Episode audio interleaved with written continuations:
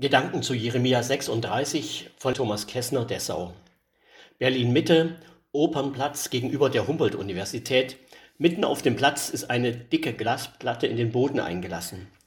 Wie ein Fenster gibt sie Einblick in den darunterliegenden Raum. Man sieht vier angestrahlte Regalwände für Bücher. Die Regale sind jedoch leer. Eine kleine Metalltafel gibt die Erklärung. Im Mai 1933 haben an dieser Stelle von den Nationalsozialisten angestachelte Studenten eine Bücherverbrennung inszeniert. Sie verbrannten Bücher von Autoren, die das Naziregime als unerwünscht eingestuft hatte. Aus der Geschichte wissen wir, dass es nicht bei der Verbrennung von Büchern geblieben ist. Nur sechs Jahre später stand die ganze Welt in Flammen. In den Krematorien der KZs verbrannten die Leichen von unschuldigen Menschen, die vergast oder anders ermordet worden waren. In den Bombennächten verbrannten Menschen in den Kellern, wo sie Schutz gesucht hatten. Auf furchtbare Weise hat sich bewahrheitet, was der Dichter Heinrich Heine bereits in seiner 1823 veröffentlichten Tragödie Almansor geschrieben hatte. Dies ist ein Vorspiel nur, denn wo man Bücher verbrennt, verbrennt man eines Tages auch Menschen. Joachim, der von 608 bis 598 vor Christus König in Juda war, handelte im gleichen Ungeist. Der Prophet Jeremia bekommt von Gott Gerichtsworte für Juda aufgetragen. Sein Sekretär Nahum musste diese Worte in eine Buchrolle schreiben. Den Großen des Königs gehen diese Worte durch Mark und Bein. Sie sind überzeugt, dass der König sie hören muss. Der König lässt sich die Worte vorlesen, aber sie treffen nicht in sein Herz. Stück für Stück lässt er von der Schriftrolle abschneiden, nachdem der Text verlesen wurde, und wirft sie ins Feuer. Doch er irrt. Unbequeme Worte kann man nicht aus der Welt schaffen, indem man sie einfach verbrennt. Später bekam er die Folgen bitter zu spüren. 604 vor Christus muss er sich dem babylonischen König Nebukadnezar unterwerfen. Drei Jahre später probt er noch einmal den Aufstand gegen das babylonische Weltreich. Als Nebukadnezar Jerusalem daraufhin belagert, fand Joachim wahrscheinlich noch vor der Einnahme der Stadt den Tod. Joachims Name bedeutet, der Herr möge aufrichten. Aber wie soll das gehen, wenn er sich von Gott nichts sagen lassen will?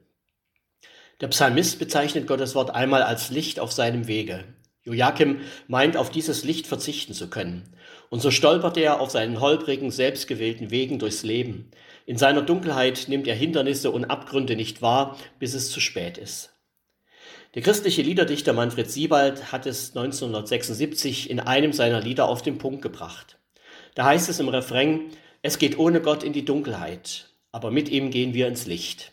Sind wir ohne Gott, macht die Angst sich breit, aber mit ihm fürchten wir uns nicht.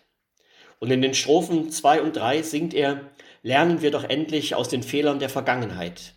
Fing nicht ohne Gott die Flut von Leid und Kriegen an?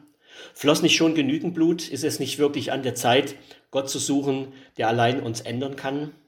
Gott, der uns nicht nötig hätte, will doch ohne uns nicht sein auch wenn wir oft lieber unsere eigenen Wege gehen. Er lässt uns nicht laufen, lädt uns immer wieder zu sich ein.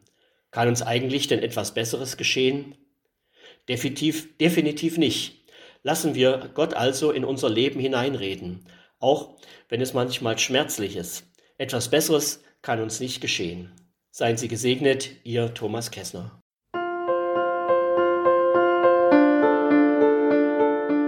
Dies war eine Folge aus unserem Podcast In einem Jahr durch die Bibel, ein Projekt des Gemeinschaftsverbandes Sachsen-Anhalt. Morgen geht es weiter. Unsere Arbeit und auch dieses Projekt lebt fast ausschließlich von Spenden.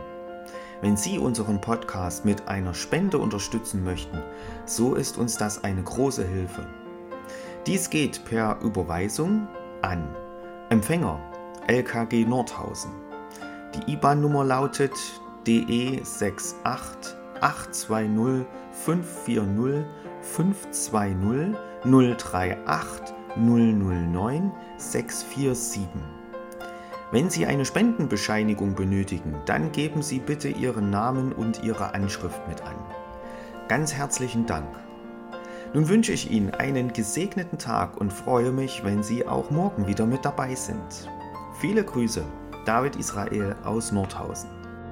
Música